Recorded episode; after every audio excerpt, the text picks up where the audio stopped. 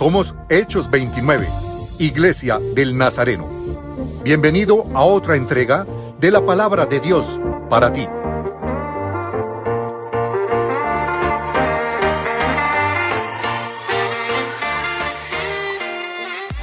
Bueno, muy buenas tardes. Qué gusto estar aquí hoy con ustedes. Muchos recuerdos. Estaba hablando con José Luis. Eh, recuerdo que tuvimos un viaje, compartimos en el mes de septiembre del año 2017 en Cali. Estábamos por allá charlando y él me habló de hechos. Y recuerdo que en esa conversación llegamos a una conversación de Hechos 29. Y para mí es grato poder haber acompañado varios procesos. Recuerdo que también pude, después de estar en febrero del 2018, 19, perdón, en la organización de la iglesia, en el antiguo lugar. Luego, hace un año atrás, eh, surge un nuevo distrito, se parte Distrito Central Norte INEC, y bueno, gracias a Dios, y recuerdo que estuvimos aquí el primero de marzo, cuando no había nada, absolutamente nada de esto, y tomamos una fotico ya afuera de este lindo lugar. Así que les quiero invitar a que se den otro aplauso ustedes. Gloria a Dios, gracias a Dios por extender la obra del ministerio. Y bueno, eh, estamos en un tiempo, como lo dice el pastor José Luis, bueno, y como estamos todos en este tiempo de la iglesia de Nazareno en la región de Sudamérica, 40 días de oración camino al Pentecostés, ¿no? Y muchas veces empezamos a especular y he escuchado a ratos en algunos sectores la especulación de que, ¿para qué queremos el Pentecostés? Y muchas veces pensamos que la experiencia del Pentecostés es una experiencia contemplativa. Y no es solamente una experiencia contemplativa. La palabra dice que cuando viene el Espíritu Santo y estamos orando por un despertar espiritual, por una renovación de nuestra fe, por un nuevo tiempo para la iglesia, tanto en Colombia como en Sudamérica, dice la palabra que no hemos recibido un espíritu de cobardía ni de temor, sino de qué? Poder, amor y dominio propio. Y necesitamos el poder del Espíritu Santo para poder hacer lo que estamos haciendo. Y gracias a Dios por lo que cada uno de los que estaba aquí participando dijo, Dios hizo la obra. Y el pastor Cristian Sarmiento hace un momento atrás habló de 100 pastores. Y tú no sabe en qué se está metiendo cuando habla con el pastor Cristian. Arranca uno por un lado y termina en, otro, en otra cosa gigante. Ahora bien, estamos orando por un Pentecostés, estamos orando por un despertar. Y saben, todo hombre y toda mujer llenos del Espíritu Santo no solamente tienen una vida de oración saludable, no solamente han experimentado un tiempo de consagración extremo, sino que son valientes. Valientes para desarrollar y conquistar el plan de Dios para sus vidas. Valientes para conquistar el plan de Dios para la iglesia, para cumplir el propósito de Dios. Hechos 29 nació hace cinco años, y hace cinco años quizás no estábamos pensando siquiera de lo que iba a suceder. Dicen los eclesiólogos que una iglesia puede morir antes de los tres años de ser plantada. Después dicen otros que si pasó los cinco, ya la iglesia siguió avanzando. Y gracias a Dios, la iglesia ha pasado esos límites. Y Dios les ha bendecido y, les ha usado en Colombia como un testimonio muy especial. Así que necesitamos valentía y creo que ustedes fueron muy valientes para trabajar y ver ese video muy inspiracional. Demandó el trabajo de muchos de ustedes. Vi tanto a hombres como a mujeres con el asadón, con la carretilla. Bueno, qué chévere. No sé si les quedaron callos. No sé qué pasó. Me imagino que llegaron sucios a la casa. Se esforzaron. ¿Saben? Valentía no es ausencia del miedo ni del temor. No es ausencia de nuestra realidad personal ni de nuestras limitaciones.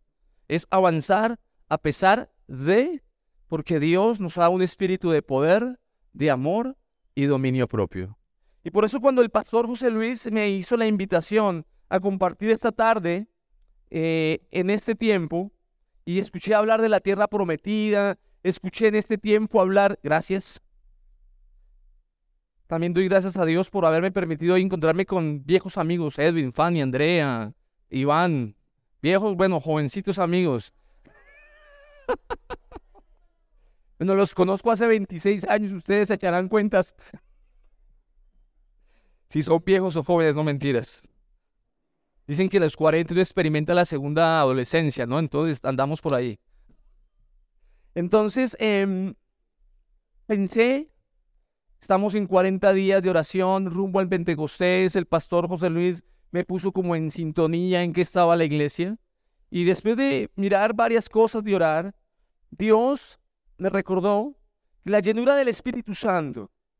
El poder del Espíritu Santo no solamente purifica los corazones y nos lleva a ver una vida enteramente consagrada para Dios, sino que nos da el poder para hacer su obra, para extender su reino.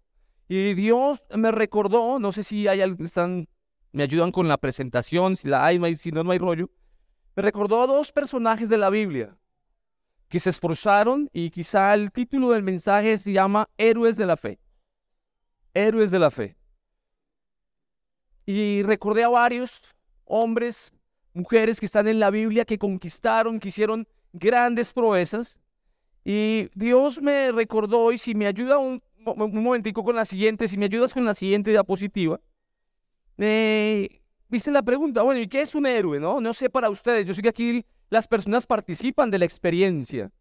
Espero no desviarme un poco porque lo he tratado de hacer en la iglesia y me he podido. Me voy por otros lados cuando la gente participa. Yo no sé quién me puede ayudar de ustedes qué es un héroe.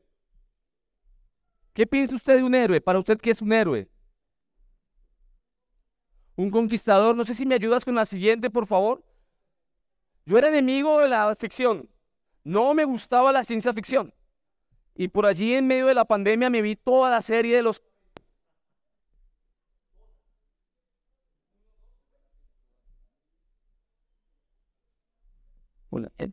Todo este tiempo, y yo no sé, usted la ha visto, si me gusta.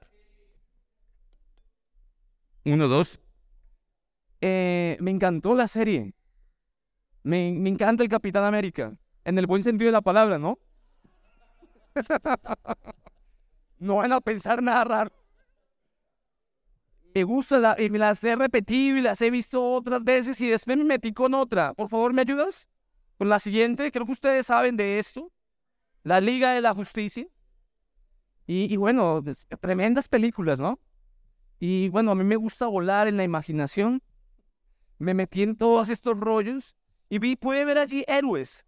Y bueno, busqué la definición de héroe y un héroe es una persona que se distingue por haber realizado una hazaña extraordinaria, alguien que nadie haya podido hacer, especialmente si requiere de mucho valor, alguien que produce admiración por lo que hace. Y eso es un héroe. Y cuando miramos los héroes que nos ha puesto la ficción, vemos tremendos, tremendos combates. No sé si recuerdan la película Endgame, esa pelea con Thanos. Penas. Y podemos ver cosas impresionantes allí. Y quizá eh, me puse a buscar un héroe con Dinamarca y me encontré con uno que le, dicen Nairo Man. A Nairo, el de las bicicletas, el ciclista. Nairo Man. No Iron Man, sino Iron Man. Y hay muchos héroes que tenemos quizá hoy, que quizá la, la sociedad nos ha puesto. Pero los héroes que de los cuales les voy a hablar hoy son héroes de la fe. ¿Me ayudas con la siguiente, por favor? Porque el título del mensaje, ¿cuál es? Héroes de la fe. ¿Qué es un héroe? Pero ¿qué es la fe? Alguien que me pueda ayudar aquí de los presentes, ¿qué es la fe? La convicción de lo que, la certeza de lo que, la convicción de lo que no se ve, la certeza. Uno, dos, de lo que se espera, ¿no? ¿Qué más puede creer usted que es fe? No me copie el versículo bíblico, no se ponga tan teológico. ¿Creer qué? sin ver. También es creer, ¿no? Él me gustó la respuesta del pastor José Luis. El pastor Cristian dijo 100 iglesias y él ya comenzó a hablar de qué? De 100 iglesias. Creer sin ver. Bueno, hay otros otras definiciones como confianza absoluta en Dios.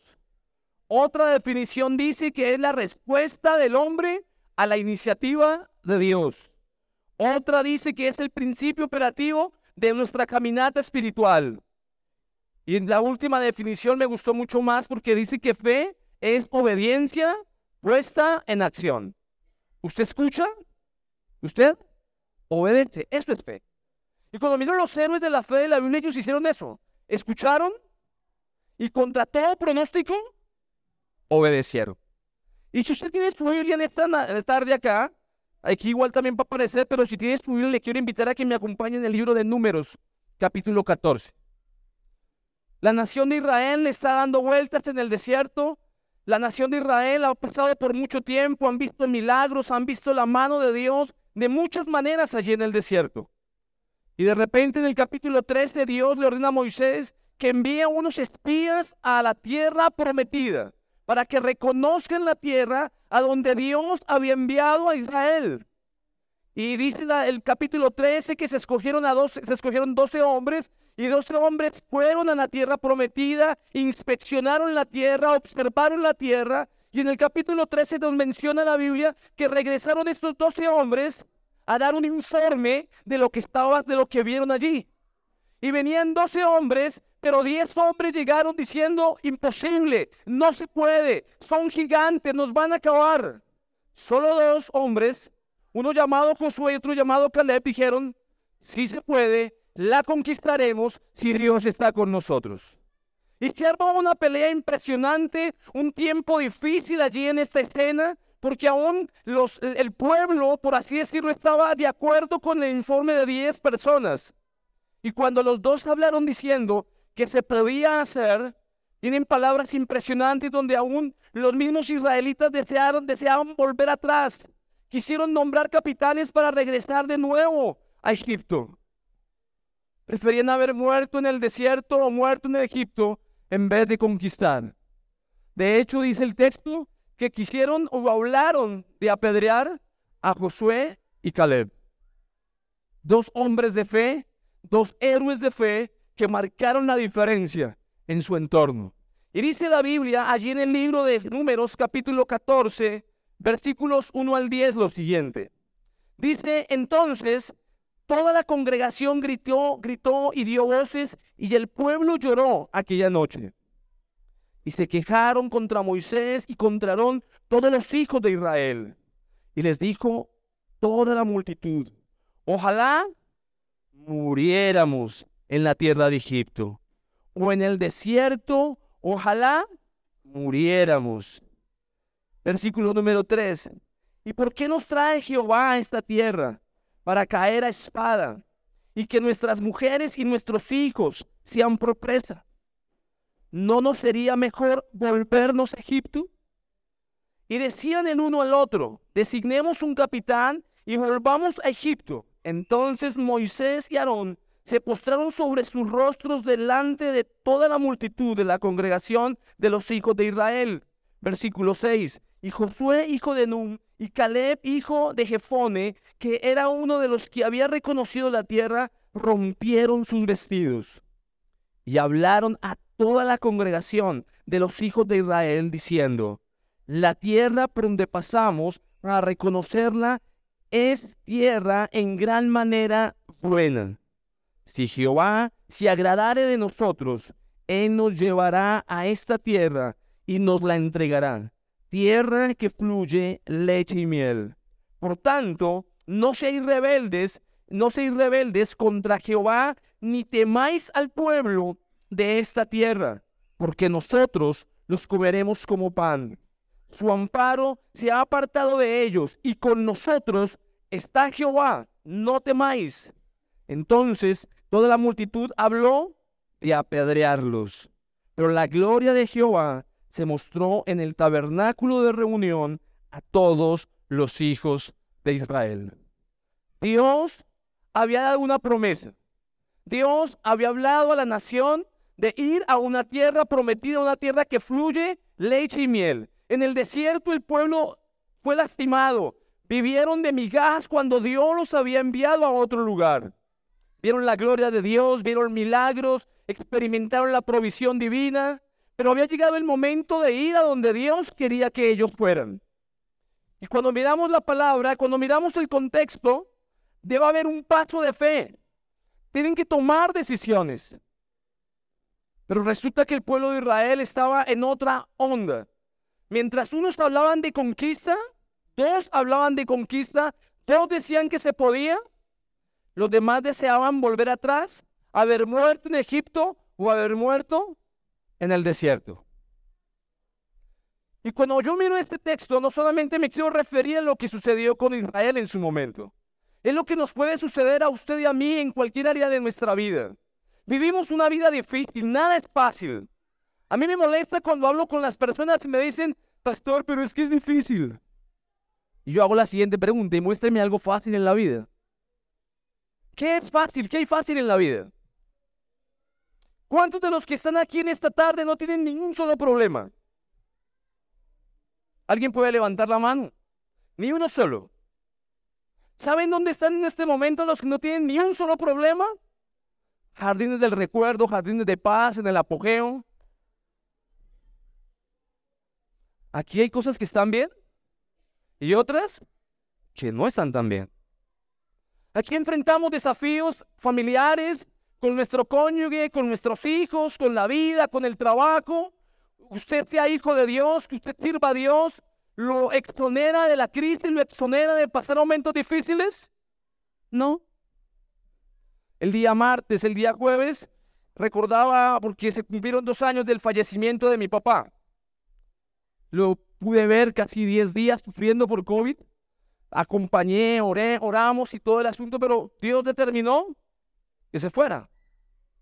Asumimos la voluntad de Dios, pero no quiere decir que sea fácil. Y enfrentamos muchas cosas que muchas veces nos impiden avanzar, conquistar y ver que todo es difícil. ¿Cuántos casados hay aquí? Levanten la mano, por favor. Y casadas también, ¿no? ¿Qué tan fácil ha sido su matrimonio?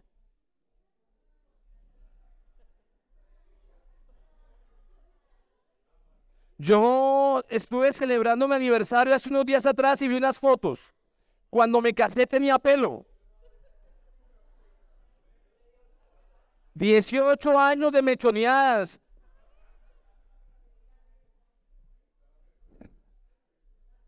Difícil. No ha sido fácil, ha sido una bendición, pero no ha sido nada fácil. Hace ocho años atrás asumimos el desafío de plantar una iglesia también.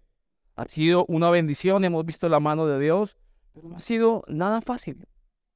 Pero en el lenguaje de Dios nunca está el retroceso, nunca está en las cosas pequeñas, todo lo contrario. Dios habla de cosas grandes, de conquistar, de avanzar, de seguir adelante en medio de lo que vivimos, en medio de lo que estamos. Pero quiero que usted se pregunte en esta noche, ¿cómo ve usted futuro? Su futuro. Dice la Biblia en Salmo 138, versículo 8, que el Señor cumplirá en nosotros su propósito. Dios habla en su palabra de acompañarnos, de hacernos fuertes, esforzados, y estamos orando por un Pentecostés, por la plenitud del Espíritu Santo en nuestras vidas, en nuestras iglesias, porque creemos que el Señor en medio de un mundo loco como en el que vivimos nos llamó a marcar la diferencia. ¿Está eso fácil? No, no es fácil. Permanecer casados a pesar de será fácil. Criar hijos adolescentes será fácil. Mi hija hace, bueno, cumplió 15 años el año pasado y yo estos días decía, bueno, Señor, mi hija no ha tenido novio, mejor ven pronto. Ven pronto, Señor. El año pasado fuimos al colegio de ella y me mostró un jovencito que como que le estaba haciendo ojitos. Mi posición fue el chino cerco. no, no es fácil. Y tengo uno de 10 que, ay Dios mío, creo que se hace por toda la familia. No es fácil. Pero ¿qué hace una persona sin esperanza y sin expectativa? Abandona. Vivimos en un país donde el sector financiero, económico está muy difícil. Escuchar estadísticas de lo que pasa en Colombia es triste, es difícil. Hace un año por esta época estábamos pasando por una tragedia en la iglesia. A un jovencito, miembro de la iglesia, por robarle su celular, lo mataron. Y cada vez escuchamos que roban, que matan, todo es inseguro, todo es difícil. Y entonces muchos piensan mejor en qué? Irse. Cuando las cosas se ponen difíciles en la iglesia, muchos piensan en qué? Salir, acomodarse, porque lamentablemente muchas veces estamos queriendo vivir una vida tranquila como la que nos venden afuera, una vida donde todo es posible, la vida de ensueño, una vida cómoda, una vida donde el dinero trabaje para ti, una vida donde todo el mundo está pensando en comodidad y en cero desgaste. Pero eso no es lo que nos muestra la palabra, la Biblia. Dios nos habla de conquistar, Dios nos habla de cosas buenas, de cosas grandes. Pero esto implica pagar un precio, creer y dar los pasos de fe necesarios. Y no es fácil por dar pasos de fe, por creer en lo que Dios tiene para usted, para su familia, para la iglesia, quizás se van a meter en problemas. El mundo ideal y romantizado no existe. Diga a la persona que tiene a su lado si puede, la vida no es fácil. Así ore, así descienda el Espíritu Santo en Pentecostés. No es fácil. De hecho, si nos podemos leer la Biblia después del Pentecostés, vinieron los problemas para los apóstoles. En la iglesia estamos predicando una serie de encuentros con Jesús y quizá ninguno de los que se fue, se encontró con Jesús y siguió caminando con Jesús, se imaginó en lo que se estaba metiendo. Persecuciones, muertes, cosas tremendas. Y quizá muchas veces, como lo decía, ¿me recuerdas su nombre? Leonardo. Qué tan difícil es estar lo que estamos viviendo, ¿no? En el ministerio, pero no solamente en el ministerio, la familia. No solamente la familia, si usted es empresario, la economía del país, la inseguridad del país, los cambios políticos que enfrenta el país. Pero dice la palabra que si Dios está por nosotros, ¿quién contra nosotros? Salmo capítulo 37, verso, verso 18 y 19 dice que Dios no dejará avergonzado al pueblo que cree en Él. Y no seremos avergonzados. Y en tiempos de hambre seremos saciados. Pero es lindo escucharlo, es lindo memorizarlo, pero qué tan difícil es vivirlo.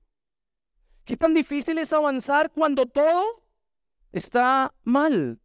Qué tan difícil es cuando las puertas se cierran. Qué tan difícil es cuando la enfermedad nos visita. Qué tan difícil es cuando un ser querido parte. Qué tan difícil es cuando las finanzas se van, cuando la empresa se cayó o está al borde de la quiebra. ¿Qué tan difícil es cuando vamos al médico y recibimos un diagnóstico negativo?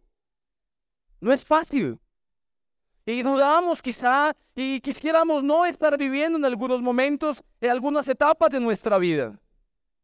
Hace dos años como familia experimentamos cosas muy difíciles en mi casa. Yo tengo claras muchas las fechas de todo lo que hacemos. Y recuerdo que el día 7 de mayo del año 2021 estábamos llevando a nuestra hija que estaba en un proceso médico. Artritis juvenil, un tratamiento por un año no funcionó y este día me la diagnostican con una enfermedad huérfana.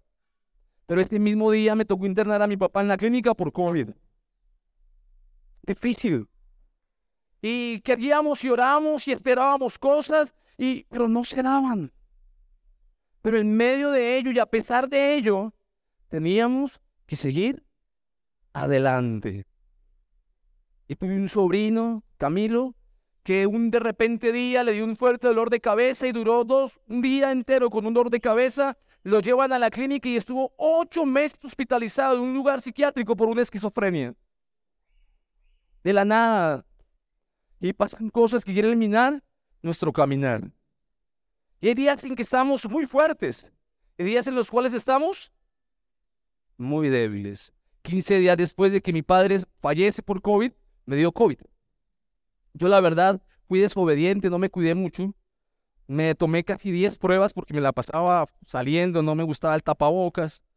No di buen testimonio, no me porté bien. De hecho, algún día tuve un problema con algunos hermanos en la iglesia porque prediqué un mensaje que se llamaba el, ¿cómo? la pandemia del temor y... Y bueno, el caso fue que me tomé 10 pruebas COVID y en la 11 dije, no, eso va a ser igual que las anteriores y estaba valiente esperando el resultado pero fui valiente hasta que abrí el resultado y decía positivo. Me escurrí.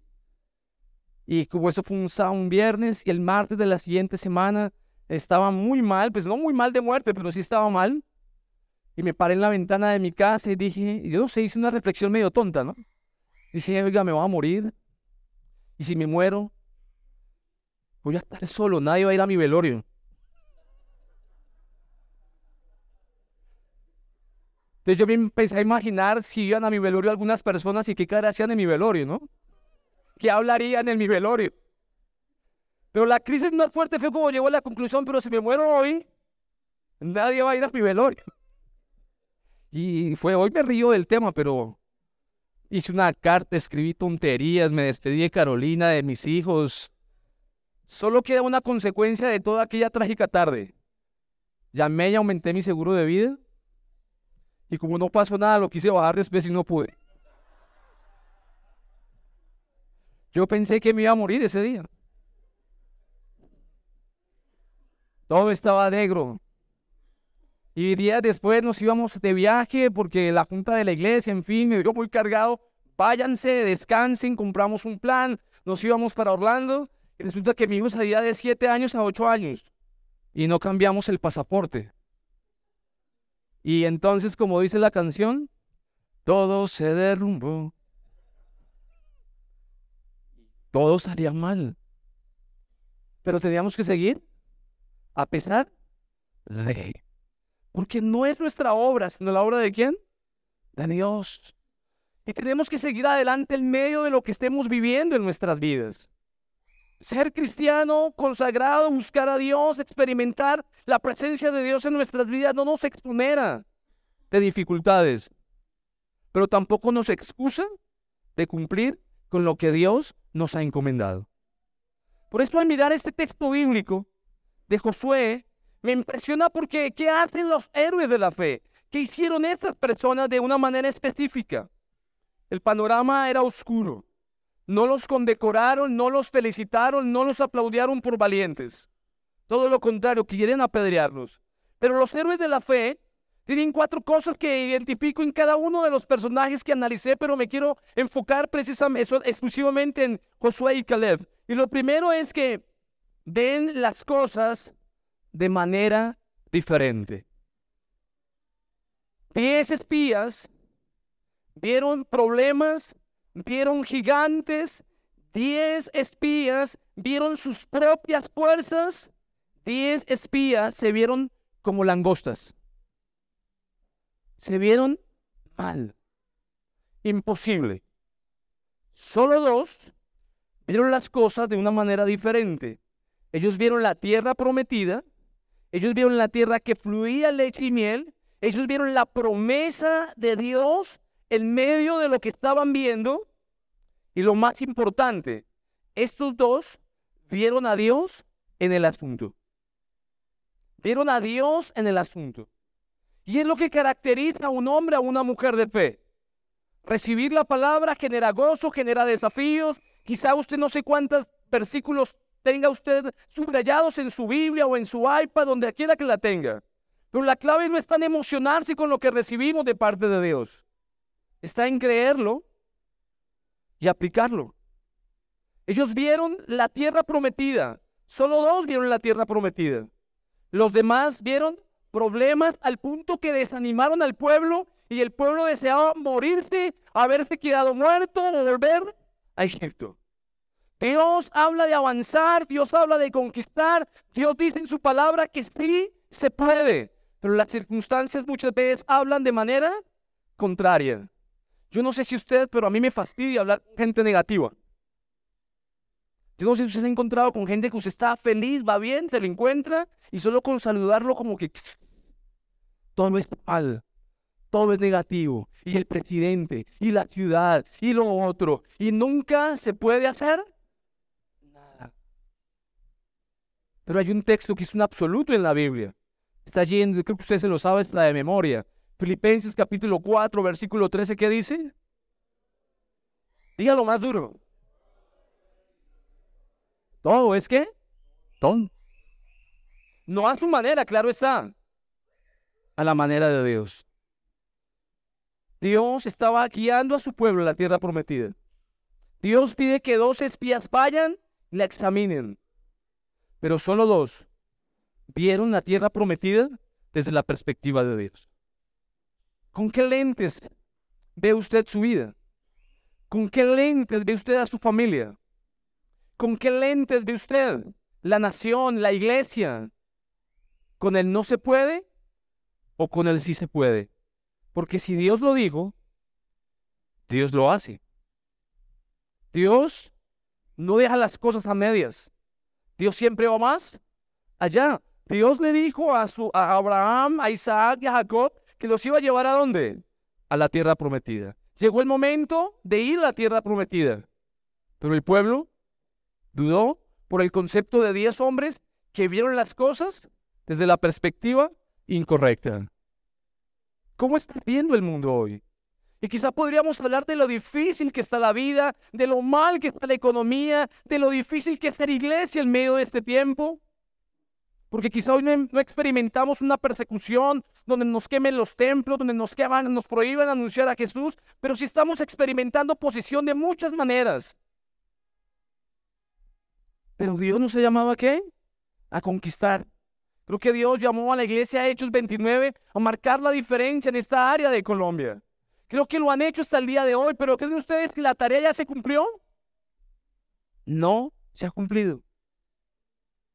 Y por eso Dios llama a hombres y a mujeres valientes, hombres y mujeres esforzados, hombres y mujeres que estamos creyendo y estamos buscando a Dios por un Pentecostés, por un despertar espiritual, no para quedarnos contentos dentro de la iglesia, sino para salir y trastornar el mundo con el mensaje de Jesús. Pero ¿se puede o no se puede? Está difícil. Y quizá todo lo que usted ve hacia el futuro está difícil. Pero si Dios está en la ecuación, Dios va a hacer lo que prometió. Y no lo hará solamente con la iglesia, porque a veces pensamos que Dios lo hace solo con la iglesia, porque la iglesia es un asunto espiritual. No, también lo quiere hacer en su vida, en su familia, en sus asuntos personales, porque Dios nos ama. Dios cuida de nosotros. Dios piensa en nosotros, pensamientos buenos, pensamientos de paz. Dios no mira tus flaquezas. Él te mira a través de Jesucristo. Y a través de Jesús nos ve como hombres y mujeres que sí podemos lograr lo que nos ha prometido. El problema es que muchas veces, cuando miramos la vida a través de nuestros lentes, ni siquiera creemos en nosotros mismos. Porque quizá solo vemos lo malos que pudimos haber sido o nos condenamos por un pasado inadecuado y no y se nos olvida que en Cristo somos nuevas criaturas y que en él somos más que vencedores. Lo segundo que hace un hombre, una mujer de fe, un héroe de la fe, es que habla de manera diferente. No solamente ve las cosas de manera diferente, sino habla de manera diferente. Los espías dijeron, no se puede. Imposible, no se puede. Se querían morir, regresar a Egipto. Se quejaron y menospreciaron el plan de Dios. Eso fue lo que salió de su boca y lo que contagió al pueblo. Mientras tanto, los otros dos espías, Josué y Caleb, más poderosos somos nosotros, dijeron ellos. Los comeremos como a pan, como nosotros, con nosotros está el Señor no temamos. ¿Saben? Y esto me llevó a recordar lo que es un sistema de creencias. En un sistema de creencias, aquí está una psicóloga, ¿no? Lo que creemos, pensamos. Lo que pensamos, sentimos. Lo que sentimos, hablamos. Y lo que hablamos, hacemos. No es solamente emocionarnos por el mensaje, no es solamente emocionarnos por lo que escuchamos de parte de Dios para nuestras vidas. No, ellos lo creyeron, ellos lo vieron. ¿Y ellos qué más hicieron? Lo hablaron. Dios está con nosotros. Unos dijeron que eran como langostas delante de esos gigantes. Pero estos dos dijeron, los comeremos como a pan. ¿Por qué? Porque Dios está con nosotros. Vieron las cosas de una manera diferente hablaron de una manera diferente. Número tres, enfrentan problemas diferentes. Los diez espías no tuvieron problemas. Los diez espías estaban tranquilos en su zona de confort, eran conformistas, temerosos, se congraciaron con el pueblo. Su desafío, ¿cuál era? Volver atrás. No tuvieron ningún problema. Fueron aplaudidos fueron aceptados. Mientras tanto, un hombre una mujer de fe tiene otro tipo de problemas, se enfrenta a otra realidad, porque Josué y Caleb fueron confrontados con dureza por su informe. fueron debatidos puramente, fueron, se les ordenó callarse y toda la multitud habló de apedrearles. Saben, si usted quiere conquistar, si la iglesia Hechos 29, si usted como familia, como persona, se va a atrever a conquistar el plan de Dios, va a creer en lo que Dios tiene para usted, déjeme decirle algo y quiero que se lo diga a la persona que tiene a su lado. Dígale, vas a tener problemas.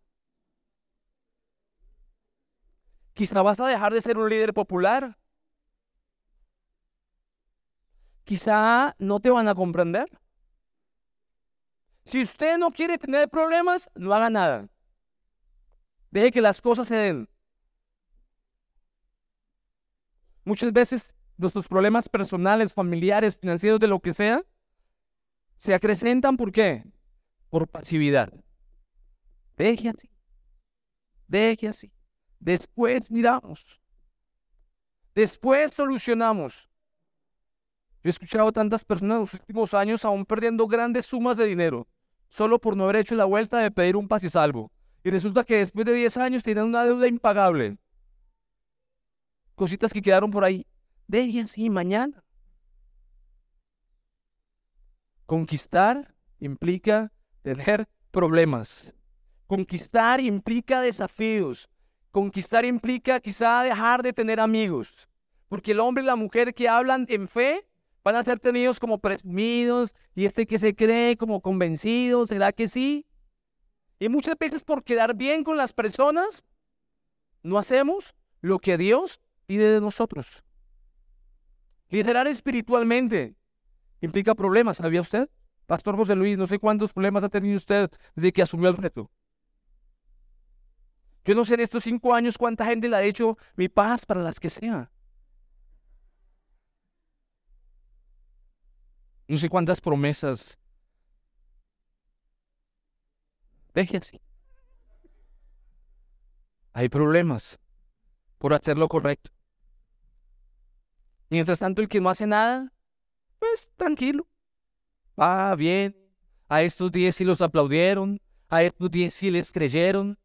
Al punto que deseaban nombrar capitanes para volver a Egipto. Imagínense la tontería tan grande. Mientras Dios habla de avanzar, de conquistar, ellos están hablando de volver atrás. Y número cuatro,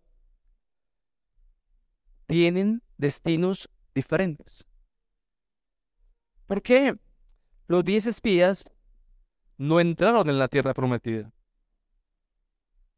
Fue difícil eh, analizar todo ese tiempo de, ese tiempo de números. Mientras tanto, Josué y Caleb no solamente entraron, sino conquistaron. Y este viejito Caleb tiene una energía frutal, porque por allá a los 80 años con una espada quería conquistar un monte y quería seguir dando la pelea y quería seguir avanzando. Yo no sé, los que creen y avanzan van a hablar algún día de lo que Dios hizo en sus vidas. El que escuchó y no creyó o no se atrevió a ser valiente, quizá algún día se va a sentar a ver una película titulada Lo que pudo haber sido y nunca fui. Usted toma la decisión si marca la historia de su familia, de su nación, o se conforma simplemente con que alguien más le cuente la historia. Hay gente que no le interesa avanzar. Yo no sé si ustedes se acuerdan quién quedó de campeón en la última Copa del Mundo. Los futbolistas, los que les gusta el fútbol. Argentina, muy bien. ¿Y quién fue el subcampeón? ¿Y quién quedó de terceras? ¿Y el cuarto? ¿Y el quinto? ¿De quién nos acordamos? Del que conquistó. ¿Quién quedó en el puesto 32?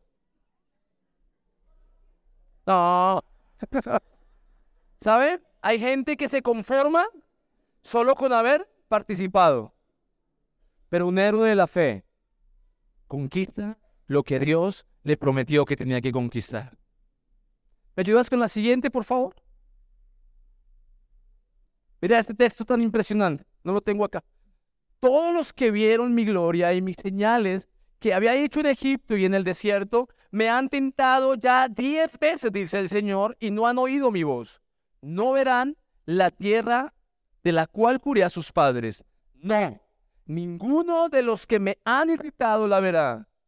Pero a mi siervo Caleb, por cuanto hubo en él otro espíritu y decidió ir en pos de mí, yo le meteré en la tierra donde entró, y su descendencia la tendrá en posesión.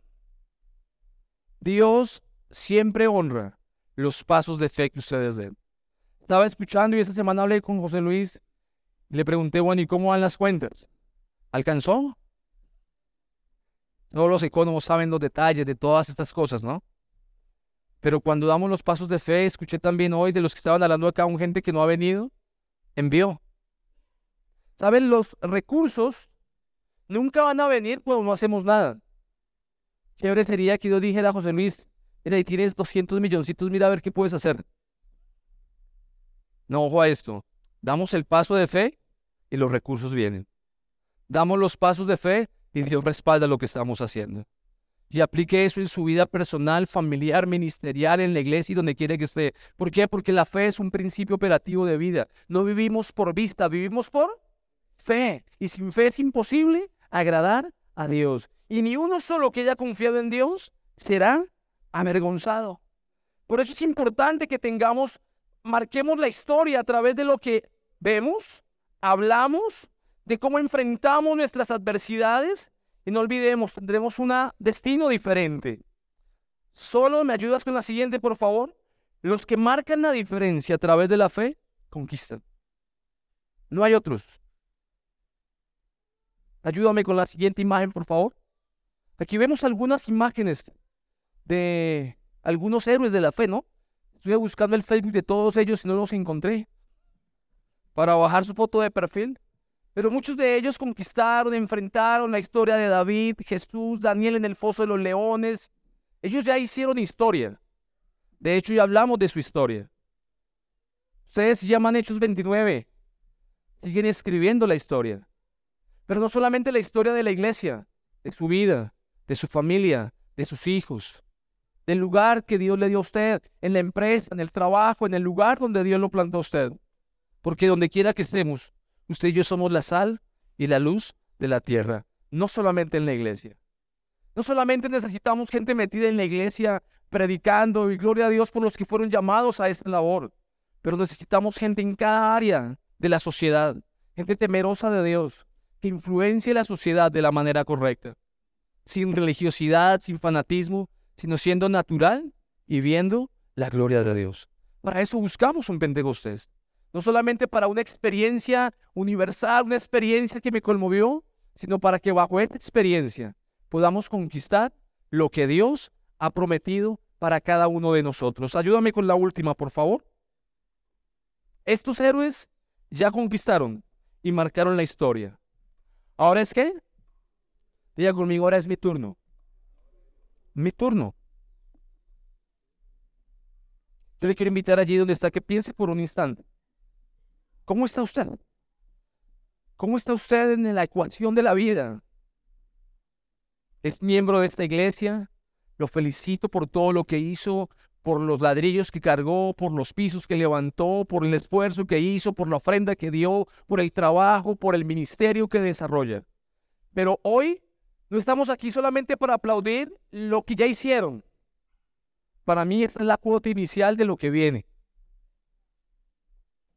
Y creo yo que escucharemos cosas diferentes en Colombia a través de la iglesia Hechos 29, a través de lo que usted está haciendo por, ser un hombre y una mujer de fe. Creo que este lugar de la ciudad será bendecido porque otros conocerán de Jesús y al pasar esto, muchos matrimonios serán sanados, restaurados, muchos hombres y mujeres sin propósito encontrarán propósito en Dios. ¿Por qué? Porque hubo un hombre, una mujer, un grupo de hombres y de mujeres que creyeron al plan de Dios, que creyeron y se atrevieron a ser hombres y mujeres que marcaron la diferencia en medio de este tiempo. Por eso seguimos orando día tras día por un avivamiento, por un Pentecostés, por un nuevo tiempo para nuestra vida, para nuestra familia y para nuestra iglesia. ¿Qué lo detiene? ¿Qué le impide ser parte de lo que Dios quiere hacer? ¿Va a ser usted aquellos que van a marcar la historia de nuestra nación o aquellos que van a escuchar lo que hicieron otros? ¿Sabe? Hay veces pasa la vida y nos damos cuenta que quizá perdimos tiempo y oportunidades. Pero un instante con Dios, bajo el poder de su gracia, y todo lo que a muchos les costó años, tú lo puedes tener en un instante en la presencia de Dios. Muchas veces dejamos de soñar porque nos creemos débiles, quizá los más pecadores de la familia o de la iglesia, quizá los que más problemas dan. Para Dios no hay límites, mis queridos. Dios no se equivocó con usted, con su familia. Dios no se equivocó con esta iglesia, con ese llamado que le hizo a los pastores. Dios sigue avanzando. Y me atrevo a decir textual como dice la reina Valera, ¿no? Creo que la gloria posterior de esta casa será mejor que la primera. Pero no solamente la de esta casa, sino la de su familia, la de su vida, la de sus hijos. Así que oremos a Dios. Allí donde está usted, yo le quiero invitar a que piense por un instante en usted, en su tiempo, qué tiempo está viviendo. Qué lindo es verlo usted en una celebración hoy, en la inauguración de la iglesia, el nuevo lugar de la iglesia de Hechos 29. Quizá desde aquí no alcanzamos a discernir o a mirar qué está enfrentando usted en su vida, en su familia, en sus finanzas, en su salud. Dios sí. Y Dios ha prometido estar con nosotros, ayudarnos, y ha prometido en su palabra no dejarnos avergonzados. Pero es tu decisión si crees o no crees. Métase en la película. Identifíquese con los héroes de la fe, no con el extra que sale por allá de fondo. Atrévase a conquistar porque delante de usted está el único Dios vivo y verdadero, el Dios todopoderoso. Señor, gracias por tanto, Señor. Gracias por lo que has hecho en la vida de cada una de las personas que está aquí en este lugar esta tarde, Señor. Gracias por sus familias, Señor. Gracias por cada matrimonio, por cada joven, por cada persona, Señor. Por todo lo que hicieron en medio, Señor, de creer en esta aventura, Señor. Gracias. Gracias por la vida de los pastores José Luis, Paola, Señor, de, los, de, su equipo de servidores, las juntas, Señor. Gracias, Dios. Porque si ellos no hubieran creído, Señor, quizá otras cosas estarían pasando hoy. Gracias, Señor, por lo que has hecho hasta el día de hoy, Señor, en esta iglesia, en estas familias y en estas personas, bendito Dios. Gracias, Señor, porque no has mirado nuestras flaquezas, Señor. Gracias, porque nos has usado en medio de una temporada difícil en nuestra nación, Señor, para crecer, para avanzar y para ver tu poder en medio de estos tiempos. Señor, pero me quiero atrever a ir más allá y darte las gracias por lo que tú harás, bendito Dios. Yo no le voy a llamar a usted esta tarde aquí al altar, a estar aquí adelante, pero allí donde está usted, a solas con Dios, yo le quiero invitar a que usted pueda entregar a Dios esas áreas que le impiden ser un, ser un héroe de la fe en medio de este tiempo. Llámese problemas, llámese pecado, llámese limitación, llámese baja estima, llámese lo que se llame. Se lo puede usted entregar esta noche a Dios y pedir al Espíritu Santo que purifique su corazón. Señor, gracias por lo que harás. Gracias, Señor, porque en tus manos tenemos más futuro que pasado, Señor. Gracias, Señor, porque creemos que a través de lo que harás en nuestras vidas, Señor, tú sanarás, Señor, y traerás bendición a nuestro entorno, mi Dios. Por eso en esta noche, Señor, te entregamos una vez más el control de nuestra vida, Señor. Te entregamos, Señor, lo que vivimos día tras día. Solo tú conoces lo que quizá nadie conoce de nosotros, mi Dios. Solo tú conoces cómo nos sentimos cuando estamos solos. Quizá pensamientos de fracaso, de frustración, palabras de no puedo, Señor. Quizá muchas veces venimos a la iglesia y fingimos estar bien, cuando todo está mal, Señor, en casa, en los negocios, en las finanzas, en la salud, Señor. Señor, pero hoy tomamos la decisión de abandonarnos en tus manos, Señor.